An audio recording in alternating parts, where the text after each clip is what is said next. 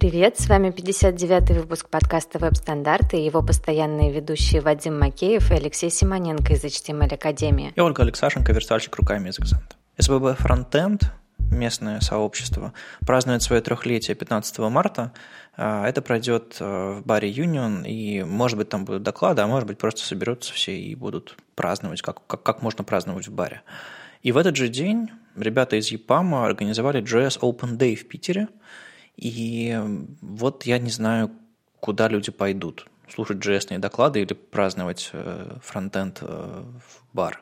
Ну, в общем, зря, зря так получилось. Э, стоило разнести, но, в общем, зато мы научимся на, на, на ошибках. Питер продолжает э, развлекаться, и 23 марта будет еще одна встреча по JS. Питер JS номер 13 пройдет э, в офисе Selectel. Э, ребята пока ищут доклады, так что если вы из Питера и хотите что-то рассказать или, или будете где-нибудь поблизости, пишите. И HTML-верстка для начинающих в Пензе такой мастер-класс Стаса Мельникова пройдет 18 марта. Стас э, много пишет нам интересного э, в новости веб-стандартов периодически, предлагает свои демки, и, судя по всему, будет интересно. Ну и следующий Питер ЦСС, э, какой у нас уже, 11 12 В общем, следующий Питер ЦСС пройдет в офисе Симраша 21 марта, это уже через, через пару недель. Мы доклады не ищем, но на следующую встречу хотим. Поэтому не стесняйтесь, hi petercss.com, пишите нам или ловите людей, которые похожи на организаторов. Как мы делаем это всегда, после э, каких-то событий переходим к браузерным новинкам. На этой неделе э, зарелизился Chrome 57 и Firefox, про который мы говорили на самом деле в прошлом выпуске, но на самом деле релиз вышел на этой неделе. Что хорошего в этих браузерах, в, новых версиях, да то, что там э, включили гриды по умолчанию. То есть на этой неделе два браузера больших два браузера получили поддержку гридов в стабильных версиях. Это, по-моему, невероятно круто, но, конечно же, в Chrome 57 не только гриды появились. В новом Chrome стало еще возможно управлять медиа, появился WebAssembly, цвет корректки и так далее. Об этом всем подробно рассказал Пит Лепаш в очередном своем видео, а я остановлюсь на некоторых самых интересных.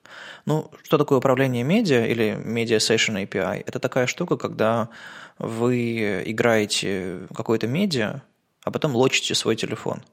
И э, было бы хорошо иметь возможность управлять. Слушайте, допустим, наш подкаст э, прямо из браузера или какую-то песню или что-нибудь такое, и хочется, ну, поставить на паузу или на следующий трек, или перемотать вперед-назад.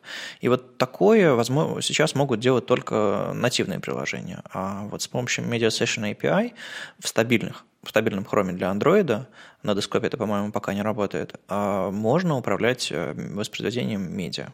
Ну, про цвет каретка мы уже обсуждали, что, в принципе, это штука полезная. Она сейчас как бы имитирует цвет текста, но если хочется сделать что-то другое интересное, там какое-нибудь, не знаю, э, контрастное или, или под цвет, под цвет э, какого-нибудь фирменного оттенка, ну, пожалуйста, теперь, теперь это удобно. А еще, наконец-то, появилась группа свойств Text Decoration, э, которая позволяет управлять подчеркиванием, как вы управляете бордером. То есть задавать ему цвет, толщину там, и прочие, там, двойную, тройную, рамку и, и прочее. Ну, в общем, довольно-таки удобно. И среди этой группы свойств Text Decoration появилось еще свойство Text Decoration Skip, которое позволяет делать так, что подчеркивание у текста, пропускает какие-то элементы выносные этого текста. Ну, самый яркий случай, не знаю, в латинице, в кириллице есть выносные элементы, а, они есть и наверху, и внизу, но поскольку мы традиционно подчеркиваем снизу, ведь есть еще text decoration overline, по-моему. А, так вот, text decoration underline обычно пересекает все эти выносные штуки, типа буквы R э, строчной, а, и иногда это выглядит грязновато, поэтому браузеры научились пропускать такие выносные элементы нижние, и этим можно управлять управлять. И единственное значение, которое, в общем-то, всем известно, это Text Decoration Skip Ink. То есть он пропускает чернила, ну, то есть сами вот эти контуры. На самом деле у этого свойства гораздо больше значений. А, Objects, Spaces, Edges, э, там, Box Decoration. А, Все это нужно для того, чтобы разбираться еще с более сложными случаями, чем латиница и кириллица, потому что невыносными элементами едиными. А, есть много других систем письменности, у которых тоже куча всякой диакритики и прочих прочих разных хвостиков, а, свешены из, из общего потока текста, и их тоже хочется подчеркивать эти слова в этих языковых системах, и хочется делать это аккуратно. Соответственно, если хочется сделать прям совсем красивую типографику с красивым подчеркиванием, покажите это вашему дизайнеру, мне кажется, он запищит. Почему-то Петлипаш не рассказал в своем обзоре про то, что в Chrome включили WebAssembly по умолчанию. Э, ведь э, браузеры решили в едином порыве все это сделать, а не просто там по очереди. Даже гриды не договорились в один день выпустить, а WebAssembly договорились. Ну, более или менее рядом. Так вот, не переживайте, Assembly есть. Ну, он в своем обзоре же всегда говорит, что он просто часть вещей э, упоминает. И если ты помнишь, мы почти все эти вещи уже обсуждали, когда э, выходила бета-версия 57-го хрома, и где был такой, ну, более похожий на changelog список. И там как раз были WebAssembly и все остальное. Мы, в принципе, это все обсудили. У них достаточно интересно получается, что они в несколько потоков э, пытаются рассказать о том, что выйдет в новом браузере сначала когда это выходит в бете. До этого какие-то отдельные фичи они рассказывают, как они в Canary появились. И, то есть, и мы, получается, как э, те ребята, которые обсуждают новости, периодически повторяем это все. Ну, ничего страшного. А, теперь мы можем просто сказать, что а, это все вышло в релиз, и можно пользоваться. Готовясь к этому подкасту, я вдруг э, узнала, что существует некий новый браузер на мобильных устройствах. Называется он Samsung Internet Beta. Это меня очень удивило, потому что я пребывала в уверенности, что на телефонах Samsung стоит Android, у них там есть все стандартные браузеры, и не будет ничего нового, но нет. Всегда появляется что-то новое. И э, вот э, статья Ады Эдвардс, в которой рассказывается, что а, это значит э, бета теперь доступна без э, регистрации, ее можно посмотреть. Ну да, раньше для этого пришлось заполнять какую-то форму, ждать какого-то токена, и тебе разрешали бы пользоваться этой бетой. А сейчас ребята сделали гораздо более человечную и привычную разработчикам вещь. Они просто в App Store зарелизили бету. Но, к сожалению, там а, она все еще ограничена, то есть вы не можете просто скачать а, из App Store на, на любой телефон. Раньше бета была ограничена телефонами Samsung и устройствами Samsung, там планшеты, и что у них там еще есть, холодильники, микроволновые печи. А вот сейчас а, они еще разрешили это на гугловских устройствах, то есть линейки Nexus и новый гугловский телефон Pixel. И все бы хорошо, но, к сожалению, эта бета пока недоступна в России. Я попытался установить на свой Nexus. Во-первых, в App Store он не ищется, нужно погуглить, и только Google, когда вам покажет, что есть этот, эта штука, там можно перейти на Play Store по прямой ссылке, и там вам Play Store скажет, что а, извините, не, нельзя.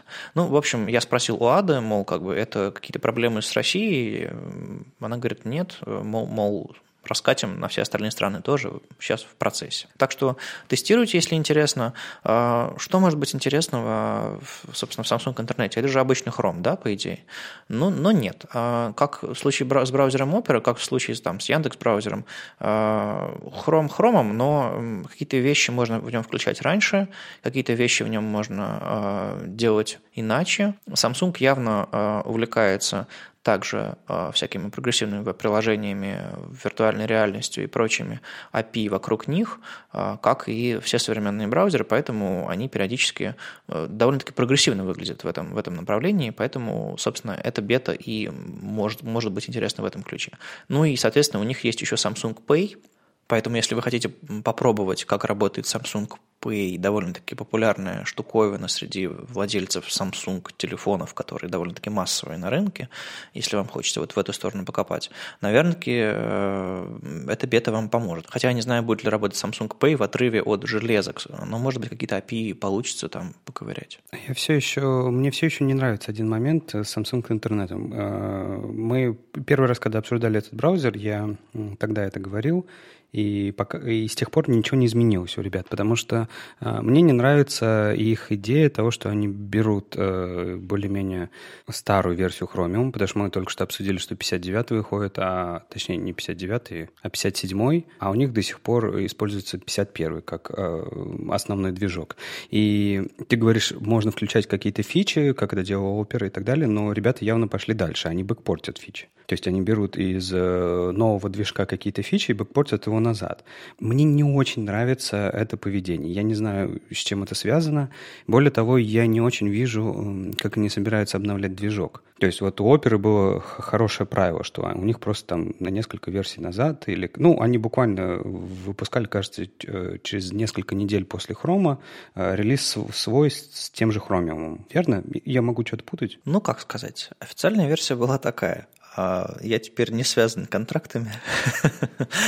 А, смотрите, а, десктопная версия Chrome, когда выходила через там, неделю, в течение недели обычно выходила десктопная версия Opera, которая отличалась по номеру версии на 13, а движок Chromium был один и тот же. На десктопе всегда все было понятно и предсказуемо. А вот на мобильном, к сожалению, все несколько сложнее, потому что мы, как компания, тогда шипили э, браузер Opera для Android со собственным движком Chromium, но сильно измененным, like сильно измененным. И поэтому иногда э, отставание от текущей версии Chromium достигало недель и иногда месяцев. И иногда мы такие сидели и ждали, ну когда уже, когда уже ребята из команды, которые занимаются оперой для андроида, успеют обновить движок. Потому что на мобильном а, цена оптимизации гораздо выше. И мы пытались там внедрять какие-то очень прогрессивные идеи по, не знаю, там, по компрессии текстур, какие-то какие безумные оптимизации, чтобы как можно больше выжить из движка, чтобы он как можно меньше тратил батареи, лучше оптимизировался, в него всякие сервисы сжатия интегрировать лучше. В общем, на мобильном эта история сложнее. Скажем так, Яндекс тоже начинал э, свой браузер показывать э, с огромным отставанием, а потом они научились, разобрались в кодовой базе. И я думаю, Samsung тоже подтянется, потому что они долгое время э, вообще ничего публично не делали со своим браузером, и у никого и вопросов не возникало. Ну, типа, ну, Samsung, Samsung что-то что пилит. А сейчас вот на такой волне публичности, естественно, с них и требую, с них и спроса больше. Поэтому я думаю, они подтянутся, и как бы мы будем пользоваться свеженьким хромом э, даже на платформе Samsung. Как вы думаете, вообще, в принципе, зачем Samsung браузер? То есть компания вроде никогда э, как-то в софтверную часть не шла, э, делала свои прекрасные железки, ими пользовались все вокруг, и тут вдруг э, начали заниматься браузером, начали нанимать, нанимать developer advocate ов, евангелистов и всех остальных, чтобы продвигать свой браузер. Более того, они начали ship ить свой браузер не только на Samsung устройства, но и на другие устройства. То есть у них явно есть какой-то план по экспансии для своего браузера. Э, зачем эта компания? Это она хочет построить э, новый имидж себя, что они тоже могут работать с софтом? Или это все из-за необходимости работы с железом, с тем же самым VR и со всем остальным? Мне не кажется то, что они сделали свой браузер доступным для Nexus и пикселей э, какой-то экспансии. Скорее всего, они просто поняли, что у большинства разработчиков э, может не быть устройства Samsung, и зато может быть устройство с андроидом. Поэтому они поковырялись и сделали так, чтобы на чистом андроиде их браузер тоже запускался. Наверняка там какие-то есть серьезные привязки к операционной системе, как есть у всех встроенных в операционную систему браузеров. А зачем им это нужно? Ну, я, ты, в общем-то, все правильно сказал. Скорее всего, это ставка на VR, э, ставка на прогрессивные приложения, желание э, казаться интересной платформой для разработчиков. То есть там как будто бы Android – но поскольку Android э, наклоняется в сторону веба больше, поскольку Google в ту сторону идет, они тоже, в общем-то, не хотят терять момент, потому что они, конечно, делают операционную систему на Android, но она там очень много всего поменено, перекрашено, переделано, и прямой совместимости со всякими историями, допустим, прогрессивных веб-приложений нет. То есть им нужно реализовывать собственный слой по установке тех же самых прогрессивных веб-приложений и прочего. Поэтому им нужно этим заниматься, им нужно демонстрировать себя как прогрессивную компанию, ну, скорее всего, примерно так. То есть они не хотят от, отстать от общего тренда. Плюс VR именно как э, долгое время был исключительно софтверным, то сейчас VR потихонечку начинает двигаться и к вебу, а, все ближе и ближе и ближе. Как бы все ребята, которые занимаются э, браузером Samsung Internet, я их всех читаю, и именно DevRel команду. И видно, как они очень-очень много времени тратят на, на VR. Вот та же самая Ада Эдвардс, она там из своего шлема не, не вылезает и очень много интересного показывает и рассказывает. Мне теперь главное интересно узнать о Толе. Ты вот сегодня, получается, узнал про новый браузер. Как ты считаешь, говоришь, э, надо тестировать теперь в нем сайт или как, или ну его. Или, как обычно, смотреть на статистику, если увидишь какую-то фигню, то... Ну, я думаю, что да, надо смотреть на статистику. Надо же как-то разумно расходовать свое время и время тестировщиков и не давать им браузеры, которыми не пользуются люди, посещающие ваши сервисы. А мне, кстати, всегда было интересно, вот ты смотришь на статистику и определяешь, в каких браузерах тестируют, но там же периодически возникают всякие непонятные названия. Я не знаю, там Amiga или еще какая-нибудь фигня, про которую вообще никто никогда не слышал. Ты вот на, на такие странные названия реагируешь, или они просто, если они меньше одного процента, то и вообще все равно? Мы не реагируем ни на что, что меньше одного процента. Ну, чисто по рациональным соображениям. Ни у кого нет времени заниматься такими э, вещами. Кстати, если вы захотите узнать, что поддерживает э, браузер Samsung Internet, вы можете воспользоваться канаюзом. Он там по умолчанию не показан э, в колонках э, всех, но если показать, если включить кнопочку «Показать все», то там появится столбик с Samsung Internet, и вы сможете оценить, насколько он там прогрессивен так или иначе. Так что ребята публикуют свою статистику о том, как они, что они как поддерживают, и, в общем-то, тестировать под них э, можно и нужно, если вы понимаете, что к вам ходит много людей. Э, вот если так по-бытовому оглядываться по сторонам, я вижу очень много телефонов Samsung вокруг и устройств, поэтому я думаю, ну, доля их будет, будет расти, а и это будет как бы браузер, который, на котором будем обращать внимание. А я не знаю, я не уверен. Вот я в статистике Академии вижу, что Samsung Internet 5, разумеется, вообще его нет. Э, есть четвертый, ну, там, я не знаю, 10%. Э, То есть как 10%? 0,10%.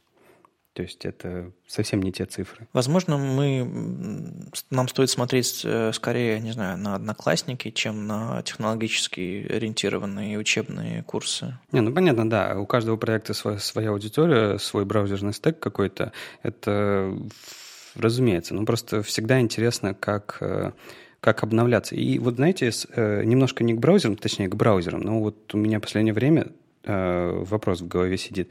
Как вы считаете, вот э, раньше было очень удобно привязываться к версии браузера, а точнее к версии браузера Internet Explorer, чтобы определить сабсет фич, которыми можно пользоваться на проекте. И вот Internet Explorer потихонечку уходит, уходит, уходит, и у нас остаются только браузеры, которые вечно зеленые, то есть которые постоянно обновляются, у которых версии там, я не знаю, 59, 57, 48 и так далее. И вот в этом новом мире, когда мы откажемся от Internet Explorer 11, последней версии, да, которую некоторые люди поддерживают. А, как вообще определять subset фич для проекта? Я вот, честно говоря, пока даже не, не решил для себя. Ну, то есть это, это как тогда? Две версии назад, четыре версии назад? Вот э, как вы считаете? То есть мне даже больше интересно, Оль, как ты будешь действовать, потому что а, ты постоянно будешь разрабатывать, и если вот, допустим, у тебя убрать i11, то есть не нужно поддерживать больше браузер Internet Explorer вообще. У тебя остаются все браузеры вечно зеленые. Ну, там Safari с натяжкой вечно зеленый, но давай представим, что он тоже. А, как ты будешь решать, какие браузеры поддерживать? Потому что а, по статистике ты не сможешь решать для нового проекта. У тебя просто нету статистики. И если раньше у нас были какие-то правила, ну, мы поддерживаем IE8+, или там IE10+, IE11+. Вроде как понятная арифметика и для клиентов в том числе, для заказчиков. А вот когда у нас все вечно зеленое, как поддерживать? Как понять, что поддерживать? Что такое поддержка? Это делать так, чтобы браузер мог э, использовать какие-то фичи, которые, которыми вы пользуетесь, но все вечно зеленые браузеры умеют практически все то, что вы можете использовать в верстке. Вот сейчас только гриды не вышли, а все остальное я даже не могу сейчас сообразить, чего бы не было в вечно зеленых браузерах и что могло бы мне понадобиться. Не, ну если ты постоянно э, живешь там, я не знаю, в каком-то bleeding edge, ты все время хочешь использовать новые JS-фичи, ты все время хочешь э, использовать какие-то новые API, которые э, с разной степенью э, по-разному появляются в браузерах. Да, там условно в Chrome там она появилась сегодня, в Firefox она появится через 3-4 месяца. По моему опыту продуктовая разработка так не работает. То есть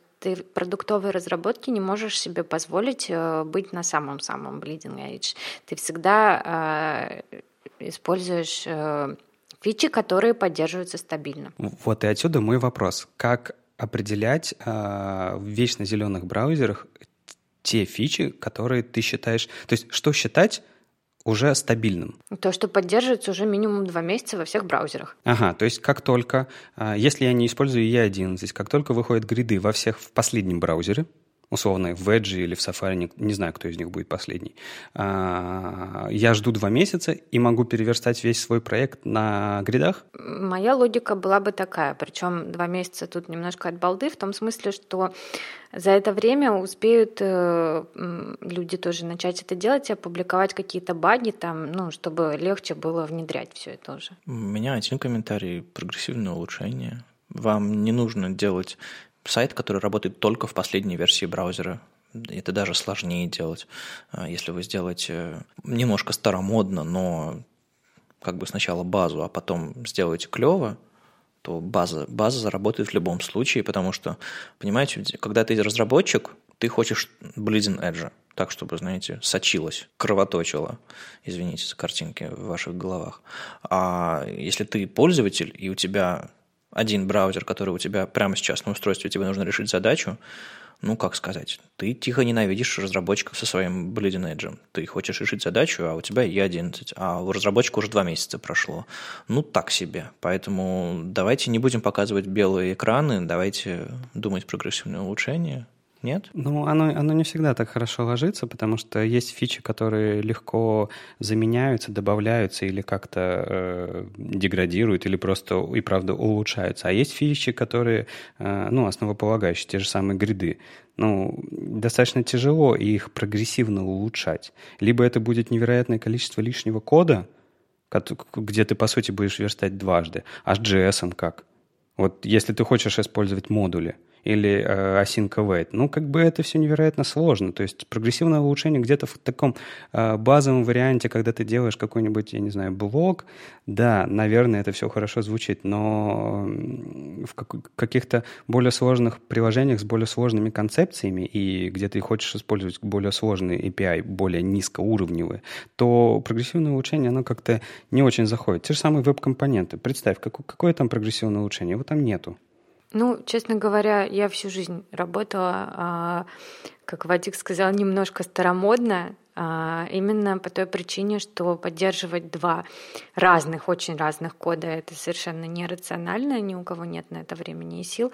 А, поэтому, ну, Bleeding Edge где-то остается у тебя для тестов, если у тебя есть свободное время, а верстаешь э, в прод ты каким-то уже дедовским проверенным тысячу раз способом. Не, ну если говорить про какие-то технологии, которые не совсем космические, а, как там динамические модули, а ну что-то попроще. Это все с точки зрения JS можно полифилить так или иначе.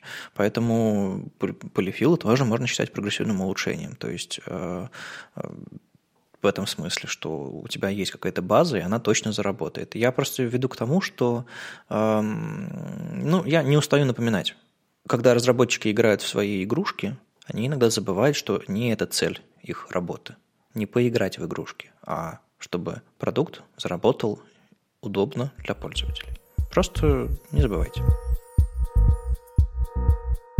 Ну ладно, вернемся к браузеру. Я вас немножко отвлек. Тут ведь э, не только Chrome, Firefox и Samsung Internet выходили. Тут еще э, ребята из Apple показали Safari Technology Preview 25.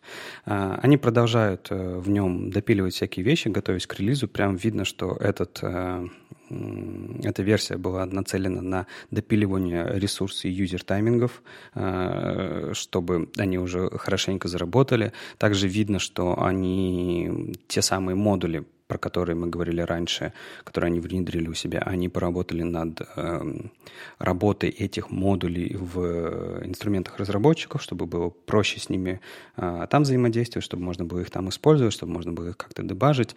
В общем, я бы сказал, что вот это две главные фичи, над которыми хорошенько поработали в этом релизе. В этом changelog они э, рассказали про то, что они немножко допилили Flexbox, э, чтобы он соответствовал э, реализации в Chrome, потому что э, реализации Flexbox и многих других там, технологий э, у Chrome и у WebKit, они растут из одних источников, но компании по-разному, ну, Это же раньше был общий WebKit, а потом Blink форкнулся.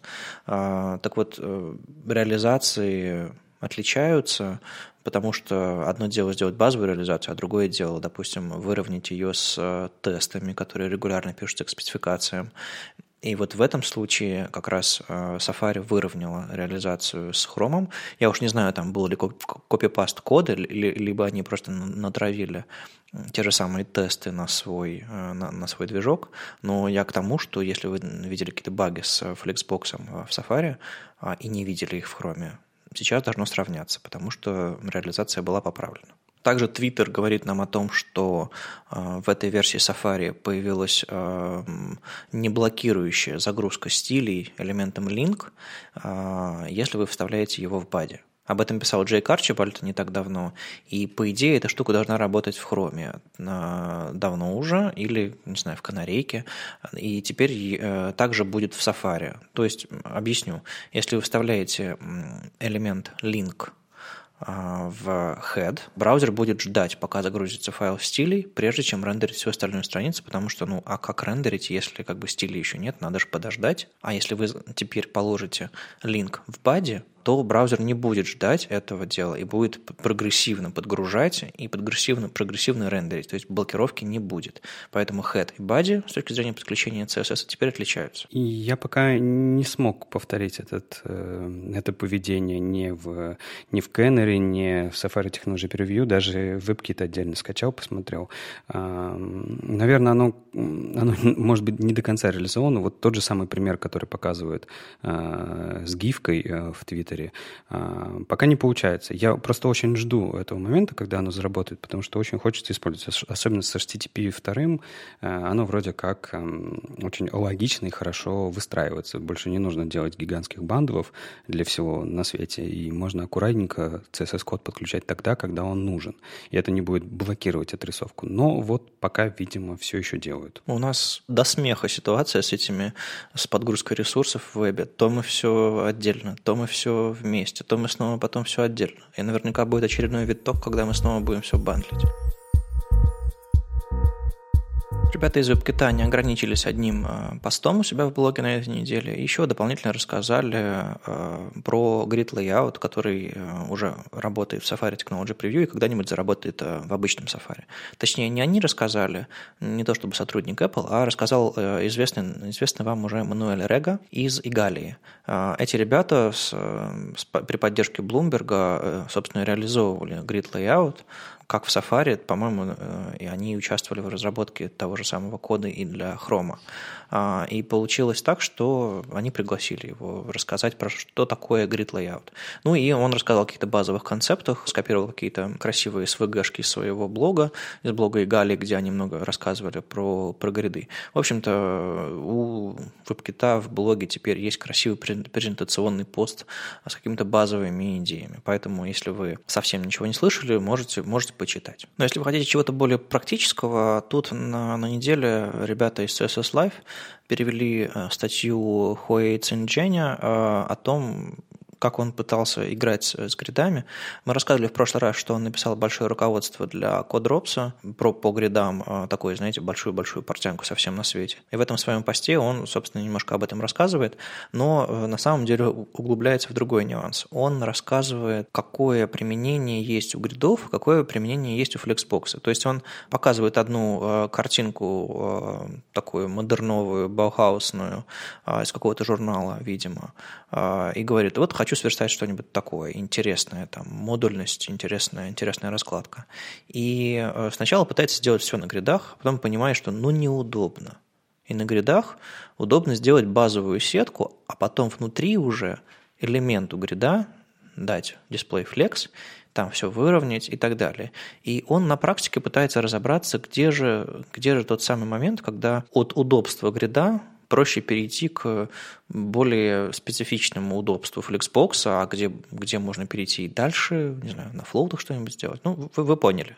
В общем, почитайте, перевод хороший, он показывает очень интересные нюансы применения, потому что мы очень много видели теоретических статей, а теперь раз у нас уже два браузера умеют гриды, один на подходе, вот совершенно непонятно когда, правда, я про Safari говорю.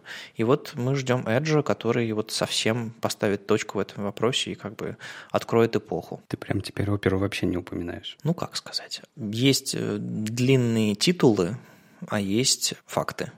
А, если говорить с длинными титулами, нужно говорить про Samsung интернет, про Яндекс браузер, про, про, про Chromium, а не просто Chrome. А, про что еще нужно говорить? Ну, там про оперу, про оперу Neon, про Amiga, про браузер. У кого там еще какой-то браузер есть на Chrome? Вот как ты заговорил.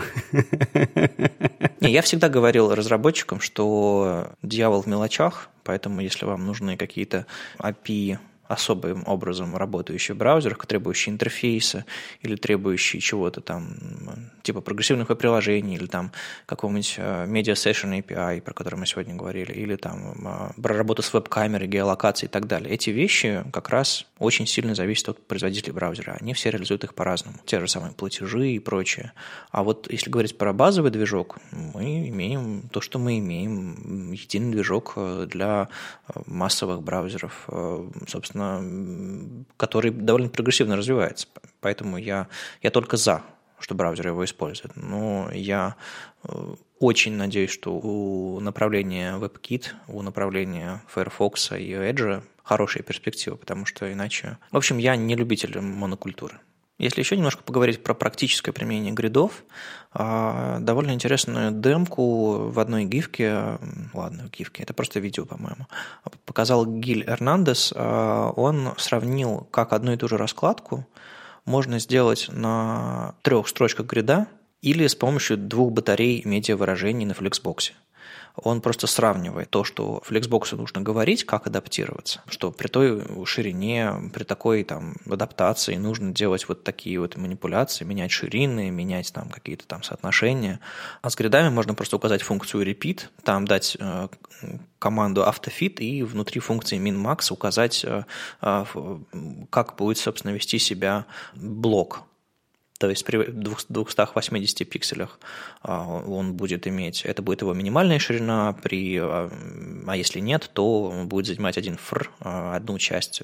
В общем, одно соотношение он будет иметь в, этом, в этой раскладке. Собственно, этот алгоритм автопозиционирования по, по сетке грида, он позволяет вам не писать медиавыражения, потому что гриды достаточно умны, чтобы раскидать блоки автоматически. К слову, чем флексы отличаются от гридов и почему вторые мощнее. Это не только там две оси, как все сейчас говорят, это еще и много всякой автоматизации. Я на самом деле, когда увидела э, эту гифку или видео, я захотела поплакать, потому что уже скорее бы скорее очень классно, что оно все само так делает. Не, ну выглядит и правда очень хорошо, и я думаю, только вот, вот эта вот борьба флексов и гридов мы еще не один раз будем говорить об этом, потому что очень сложно понять, э, где применение каждого. А, а знаете, ведь э, обычные разработчики, они не хотят вот этого вот а, гибкости.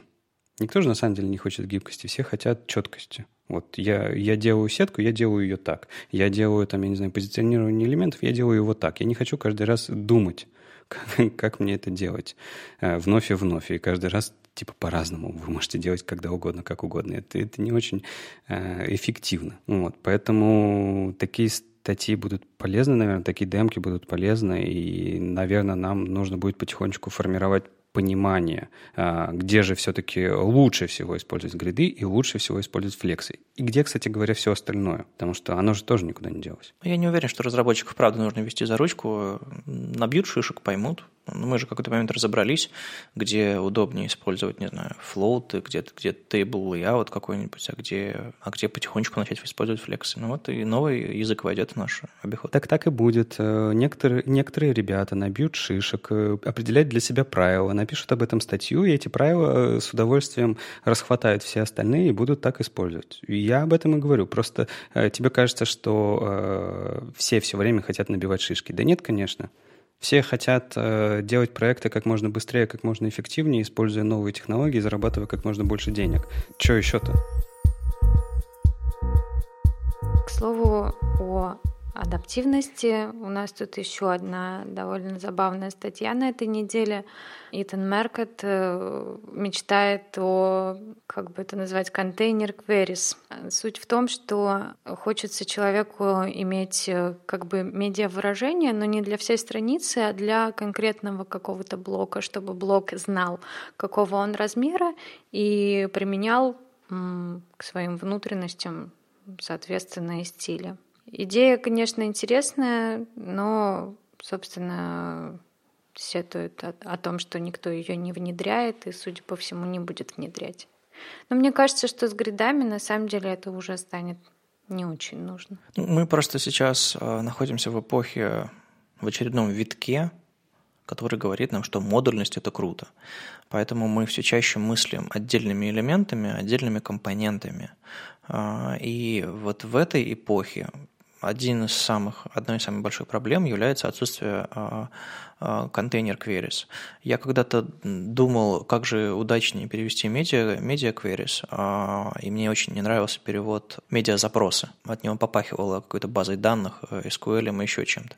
Поэтому, собственно, я долгое время продвигаю перевод медиа выражений, по-моему, он, по-моему, прижился, так или иначе. Так вот, для контейнер queries я вот, когда писал новость про эту статью, предложил вариант а, выражения от контейнера может быть, приживется. Ну, если это будет вообще вариантом каким-то. Так вот, собственно, главная идея в том, что да, ты, ты права, э, э, нужно иногда адаптировать, а, а медиавыражение позволяет нам это делать исключительно от, от размеров страницы.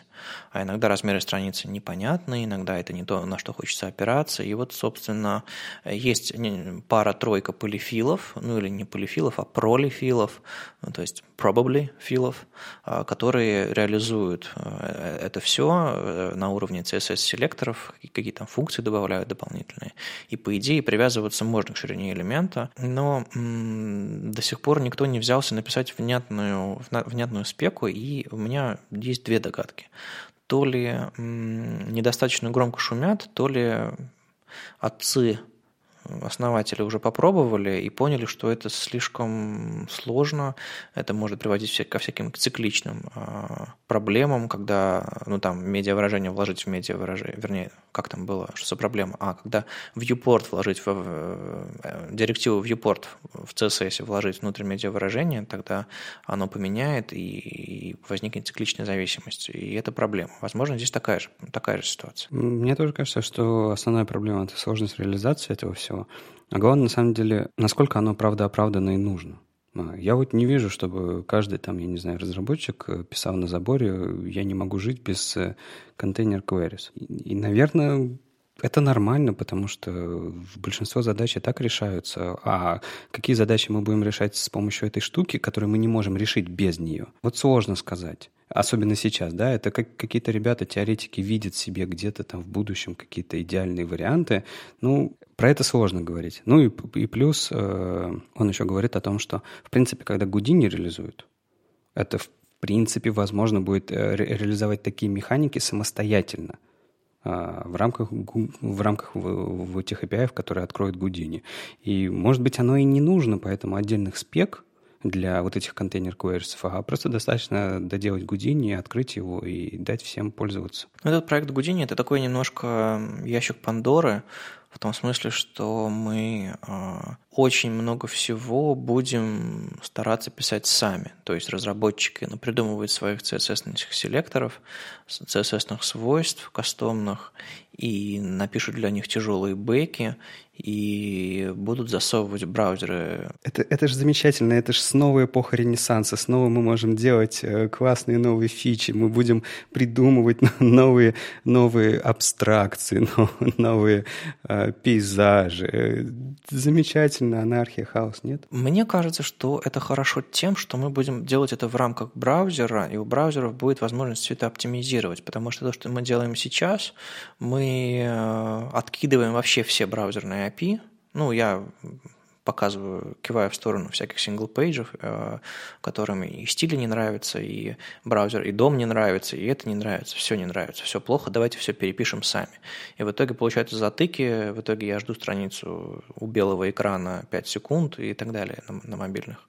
Э, возможно, то, что мы снова вернемся к браузерным API для того, чтобы рисовать то, что мы хотим и как мы хотим, вернет нас, собственно, вот в лоно церкви, ну ладно, а, вернет нас к, к, основам, и тогда мы сможем делать это все эффективно. А, мы будем таким образом ближе к стандартам, потому что стандартизировать а, какие-то вещи, уже как бы работающие в браузерах, даже через полифил, проще, чем какие-то абстрактные штуки, о которых разработчики фантазируют и костыляют у себя в сингл-пейджах. Да, на Гудине очень много всякого, всякого, всякой надежды полагается, но мне кажется, разработчики еще не врубились. А я сам до конца, честно говоря, не врубился. Мне почему-то кажется, что очень хорошо зайдет, зайдут веб-компоненты вместе с Гудини, потому что, представляешь, ты делаешь веб-компонент, просто какой-нибудь обычный тег, у которых есть, его, есть обычные атрибуты, но ты описываешь все JS, э, его изменения и так далее в рамках веб-компонентов, а еще и можешь задействовать какие-то низкоуровневые штуки с помощью Гудини, я не знаю, э, определенным образом отрисовать анимацию или определенным образом повлиять вообще на браузер. А все это в итоге заворачивается в один маленький тег, который ты можешь передать своим верстальщикам, и они спокойно его будут использовать и делать, там, не знаю, невероятную магию. Можно сказать, что Houdini — это, такой, это такие веб-компоненты, но для CSS. Потому что для HTML веб-компонента это уже мы их имеем, то есть вы пишете кастомный тег, и внутри него там shadow root, и импорт, и все остальное, изоляция, и, в общем-то, атрибуты вам легко, и события, которые происходят с этим элементом, в общем, все, весь, весь кайф. Внутри CSS у нас такого нет.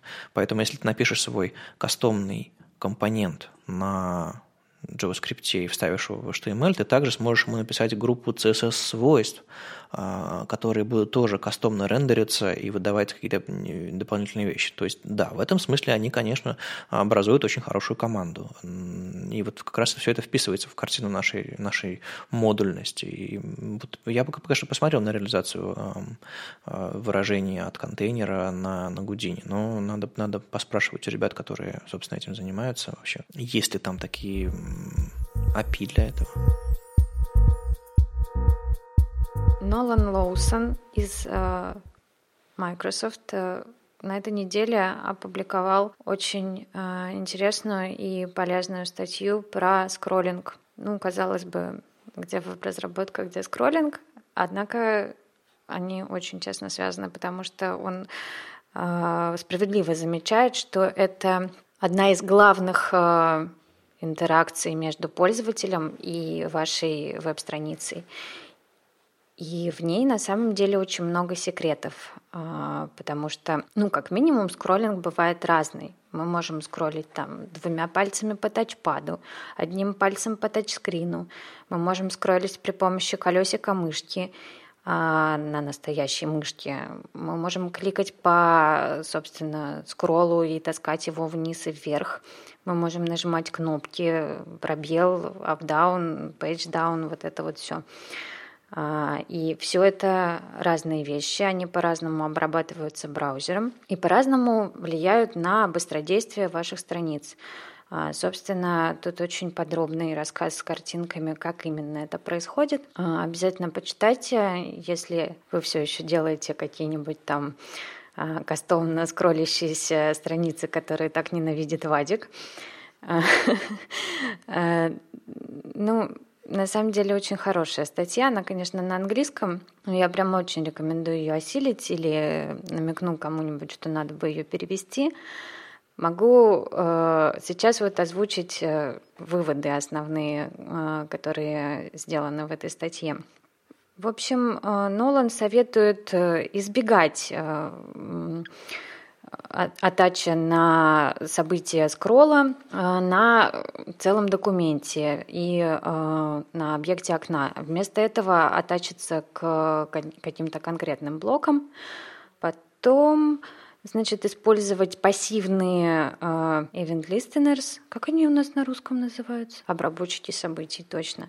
Пассивные. Uh, они, конечно, не везде пока поддерживаются но можно использовать feature detection. И э, рекомендуют использовать pointer events э, и их э, полифилы, чтобы цепляться на обработчике скролла. Почему вообще заговорили об этой проблеме про скроллинг? Потому что э, и правда э, есть огромное количество сайтов, и до сих пор разработчики не понимают, в чем же проблема. Даже во многих э, популярных фреймворках э, не понимают этих проблем. Дело в том, что когда вы вешаете на какие-то события скролла, Э, вешаете свои ad event listener на глобальные объекты, как сказал Оль, на документ или на window. А основная проблема в том, что если вы используете там event prevent default, то, разумеется, ваша страница будет блокироваться, и она будет тормозить. У нее будет... Э, вы будете видеть прерывистость скролла. Но даже если вы уберете этот event prevent default, все равно так будет, потому что это из-за особенностей работы браузеров. Браузеры, когда видят, что вы вешаете какие-то события на глобальные объекты, они не могут знать, э, что у вас там будет будет внутри, будет у вас prevent default или нет, а так как это э, общий скролл, то им нужно как-то на это реагировать. Поэтому торможение будет всегда. Именно поэтому Нолан советует э, вешать обработчики событий не на глобальные объекты, а на какие-то конкретные элементы, потому что там этой проблемы нету. И другой момент, он рассказал еще в начале об истории вообще скроллинга, о том, что когда вы делали какой-нибудь, э, ну, какой-нибудь UI, который э, который подвешивал JavaScript. Ну, какие-нибудь тяжелые вычисления, или вы там, я не знаю, забыли рекурсию, как это, как это пример показал Нолан в статье, то э, ваш э, скролл, он фризился, вы не могли скроллить потому что ваш интерфейс, он э, был заочен какими-то вычислениями. И все браузеры в едином порыве, и Edge, как я понял, самым последним это сделал, они вынесли э, работу скролла в отдельный тред, что даже если вы, э, даже если ваш интерфейс висит, вы все равно можете поскроллить и увидеть какие-то взаимодействия. И я, конечно, не могу э, не сказать, что мы уже как-то раз обсуждали статью в блоге Microsoft, Edge Developers, и говорили о том, что у ребят что-то со сниппетами кода какая-то проблема. И я хочу напомнить, что, точнее, еще раз сказать, она не исчезла. Они до сих пор используют кавычки не настоящие, это не настоящие кавычки, это, это замечательные типографские кавычки, но в коде их использовать нельзя. Более того, они в одном сниппете кода используют одновременно и одинарные, и двойные неправильные кавычки. То есть я не понимаю, кто у них там это пишет. Я очень рад, конечно, что они используют всякие разные, я не знаю, стрелочные функции для того, чтобы показать, э, как замечательно они знают ES6. Э, но так просто делать нельзя. Это ж, этот снипет кода нельзя даже скопировать в редактор. А ты посмотри внимательно в адрес э, сайта. Тебе ничего не напоминает этот стрёмный айдишник наверху? Скорее всего, они используют Medium как платформу, а у Medium драконовые э, правила по типографике. Medium не знает, что люди пишут код, и, скорее всего, он адски все типографит и с ним реально очень сложно бороться. Поэтому они, видимо, встраивают туда фрагменты какие-то кода, и это все выглядит, ну, как, как оно выглядит. Ну ладно, это, разумеется, не к контенту статьи, это больше к оформлению ее, но оно просто немножко а, раздражает. Ну, как бы выводы основные ты все правильно сказала, Оль, э, и просто тоже, и Вадим тоже сказал, я тоже лишний раз повторюсь, что если вы хотите работать со скроллом, делайте это очень осторожно, потому что вот скролл — это вещь, которую лучше лишний раз не трогать. Потому что я, например, точно, точно так же, как Вадим, ненавижу, когда э, на сайты вставляют э, не домашний скролл, когда его пытаются делать кастомом, когда придумывают, как мне будет удобно, и, поверьте, вы не угадываете. Ни разу никто не угадал. Ваше удобство скролла отвратительное. И просто не делайте этого лишний раз. Ну, кстати, есть такая проблема, что верстальщики все такие переехали на Mac, забыли про Windows и делают ерунду, а на Windows это выглядит плохо. Есть такая проблема. Знаю много маководов среди верстальщиков по тем или иным причинам. Но есть еще обратная проблема. А, есть очень много, я думаю, их больше даже, верстальщиков, которые сидят на Windows, и они очень любят делать классный скролл, как на Mac. И в итоге что у нас получается? А, ребята берут мышку, у которой дискретное колесико, которое так тыр-тыр-тыр-тыр-тыр делает, пока крутится, а, делают классную анимацию, то есть ты скроллишь по их лендингу, а у них там после двух тыр-тыров на мышке прокрутилось к секции. Еще два тыр-тыр-тыра, следующая секция. И на, и на винде классно все. Или на маленьком тачпаде, который еле работает. Я сейчас начинаю рекламировать маки как-то потихонечку. Ладно, случайно. А, а я беру на своем большом тачпаде на маке и э, прокручиваю, и я не могу попасть в одну из секций на, на сайте. Я, наверное, не буду конкрет, конкретные примеры проговаривать, чтобы никого не позорить, но если на вашем сайте а, есть кастомный скролл, даже не нужно тестировать. Просто знайте, им неудобно пользоваться на одной, на другой, на третьей платформе, где угодно, но им точно неудобно пользоваться. Поэтому, пожалуйста, не надо, очень прошу. А то буду называть имена. Николай Громов э, столкнулся в очередной раз э, с плохой э, работой фонд squirrel.com, более известный как Белка или Бешеная Белка.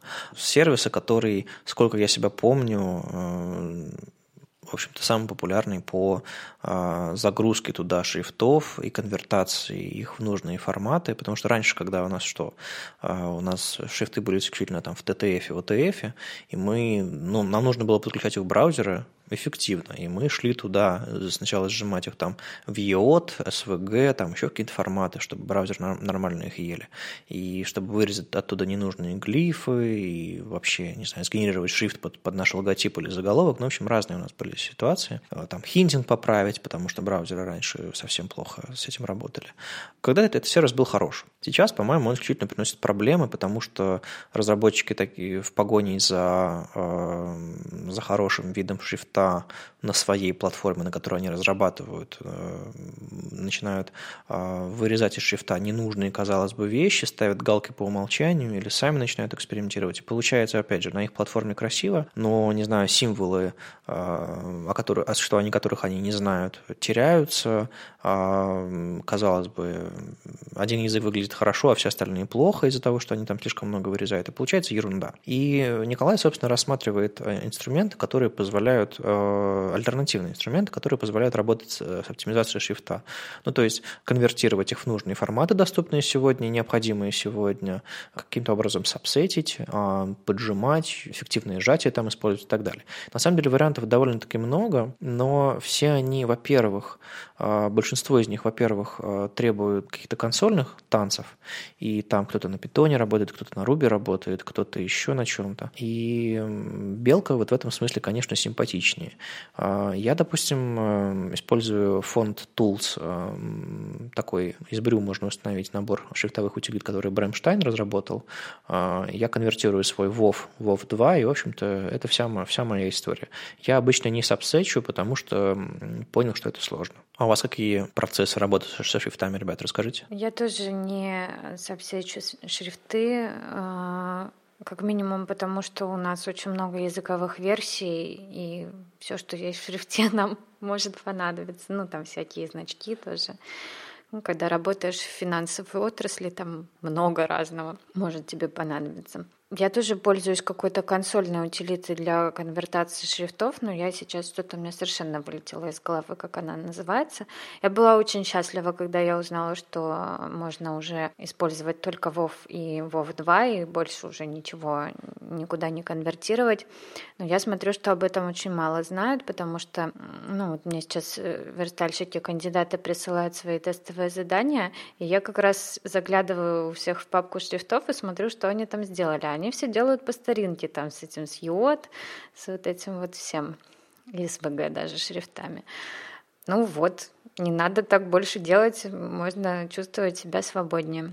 Так это ж не они сами, они же наверняка используют какой-нибудь э, онлайн-инструмент, который все так же выдает тот же самый код, что и пару лет назад. Ну вот, надо уже немножко включить голову и почистить код, который выдает инструмент, как минимум. Ну вот если посмотреть на Canayus, то э, с точки зрения мировой статистики у WoW 93%, почти 94%, а у WoW 2 там 70, э, 75%. То есть это довольно-таки много, и правда, ребята, SVG-шрифты совершенно точно стали антипаттерном, потому что они хоть и поддерживаются сейчас в браузерах там, по остаточному принципу, они очень сильно тормозят, а, они очень сильно, они плохо рендерятся, поэтому как бы выбросите их точно. Если вам еще правда нужно целиться в старые IE, какой-нибудь EOTик можно подключить, но главное не используйте какие-то экспорты по умолчанию, потому что эти экспорты обновляются раз в 10 лет, и ну, а у вас фронтенд каждые 6 недель, недель переписывается. Но это разные режимы. Ну, я бы, честно говоря, говоря, для старых э, браузеров уже продвигала деградацию ну, пусть юзают системные шрифты. Ну вот да, кстати, буквально на днях э, в Slack Web стандартов показывали одну демку, э, мол, сверстало, ребята, посмотрите, а там я снова не увидел дженерик э, семейства для шрифта, то есть указано название веб-шрифта подключенного, а там не написано ни, ни фалбека на системный какой-нибудь Arial, даже sans сериф или сериф не написано.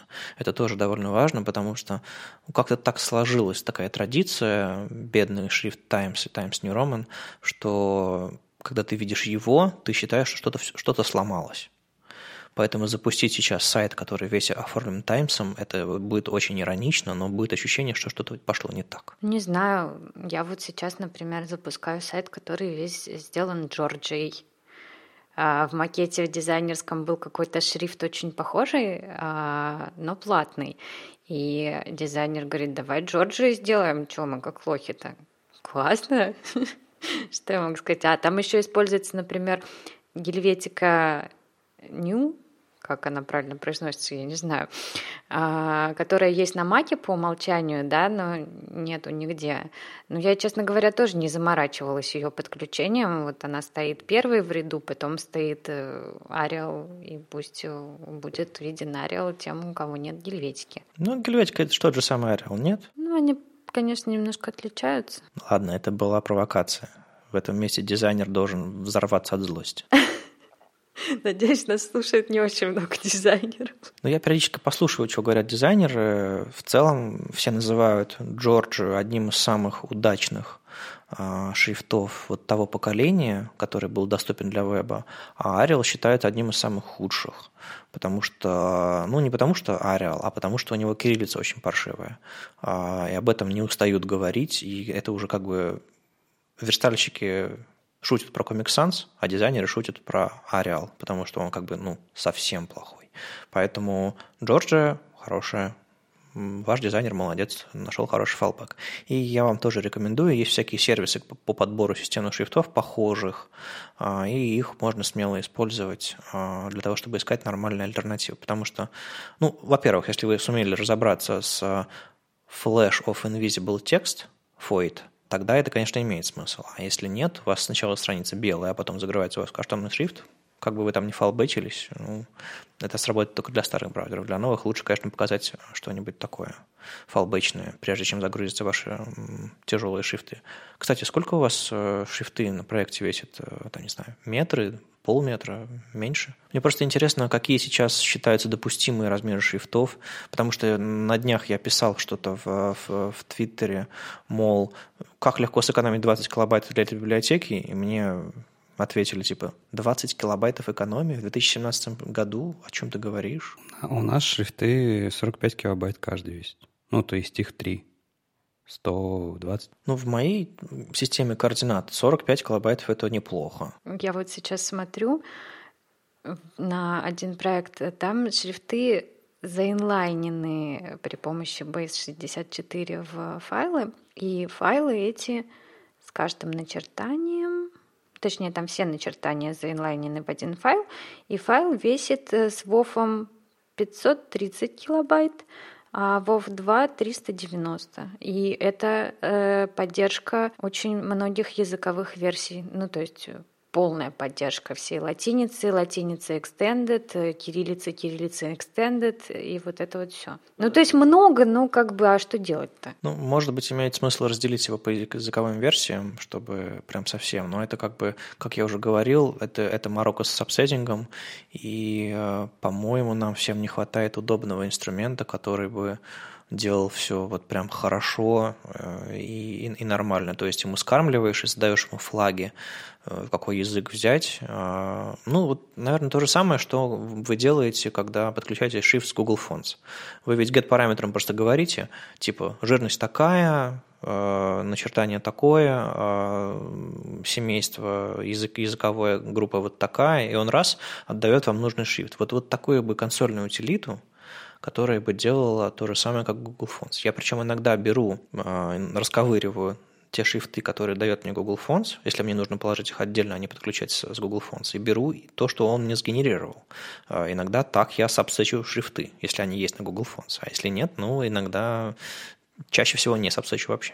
Ну и, к слову, о шрифтах надо всегда помнить об их подгрузке, на самом деле. Вот э, что важнее э, самого там сабсеттинга и создания э, версии шрифта, э, это правильно его подгружать. Подгружать его желательно синхронно, чтобы там вот это вот все моргание преодолеть. Есть сейчас много достаточно готовых скриптов, которые умеют определять, что там, когда надо э, загрузить.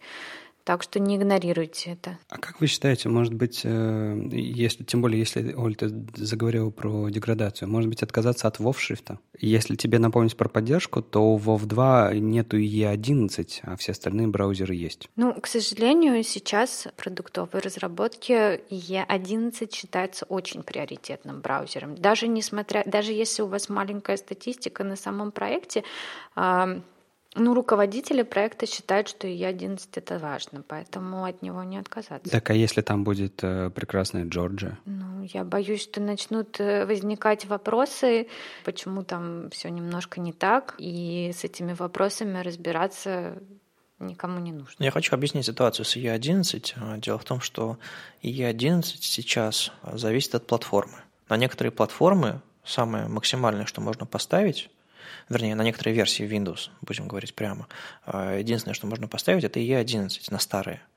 А поскольку обновление операционной системы завязано на, на лицензии или там на возню с, с обходом этих лицензий, кому как, а, соответственно, получается, что многие вынуждены пользоваться E11. Я могу себе представить вполне себе какое-то предприятие, на котором там софт и машины были установлены там 5 лет назад, которые не могут себе позволить перевести людей на Edge, потому что и это будет аппаратная стоимость, софтверная стоимость, и в итоге мы получим получим очень большие вложения ради чего? Ради последней версии браузера, и в итоге, ну, приходится все-таки рассчитывать про ее. То есть с точки зрения Microsoft, они, по-моему, сейчас поступают правильно. Они имеют на той же самой Windows 10 два браузера, как Edge и E11.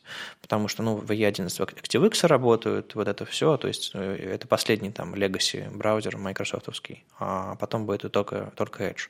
Скорее всего, нам придется дождаться сигнала от вот Microsoft, когда мы типа бросаем поддержку IE, ну, мне кажется, это перспектива там минимум пары лет. Не знаю, мне кажется, ты э, забываешь то, что на Windows XP можно поставить и другие браузеры. Я, конечно, понимаю, что ты сказал про ActiveX, но не всем нужен ActiveX, давай говорить про, правду, потому что даже вот я смотрю статистику Академии, я видел, что там и E11 меньше, там гораздо меньше процента, но при этом XP-то гораздо больше процента.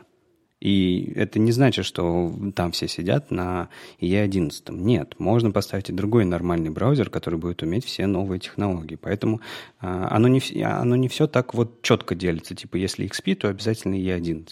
Не, ну я говорю скорее про какие-то э, компании, где ты сидишь, и у тебя нет ни админских прав, ни понимания того, как твоя платформа работает, поэтому ты пользуешься системным браузером по умолчанию. Ты же пользуешься системным браузером по умолчанию в Mac. В Mac. Что ж ты не поставил Chrome себе, а? Еще бывает, что аудитория продукта, а, она находится в той, ну, скажем так, возрастной категории, а, в которой люди не знают, что есть какая-то альтернатива. Они знают, что интернет — это буковка «Е», и все. А, а тебе надо продать им свой продукт. Что остается-то? Ну, в общем, да, мне кажется, что судить по узким проектам финансовой сферы, по каким-то узким проектам образовательной сферы, наверное, не стоит. Есть очень много наших соотечественников, которые живут в другом мире. И верстальщикам иногда из этого мира технологически продвинутого мира тоже нужно выбираться и смотреть по сторонам. Поэтому в этом помогает глобальная статистика, в этом помогает статистика конкретно вашего проекта, который вы разрабатываете, а, вот именно вашего продукта. То есть я могу допустить, что какой-нибудь проект э, супер модерновый э, нормально работает только, не знаю, в самых-самых последних браузерах, а, и даже в Edge не тестируется, потому что из Edge к ним никто не заходит. А, могу вполне себе допустить. Ну вот. И в этом нет ничего плохого, нужно смотреть на потребности проекта. Плохое в этом есть такое, что вы немножко закрыты становитесь для новой аудитории, поэтому прогрессивное улучшение, да, ну ладно, давайте закрывать выпуск. С вами был 59-й выпуск подкаста «Веб-стандарты» и его постоянные ведущие Вадим Макеев и Алексей Симоненко из HTML Академии. И Ольга Алексашенко, верстальщик руками из Экзанта. Услышимся с вами на следующей неделе. До встречи, счастливо. Чао. Пока.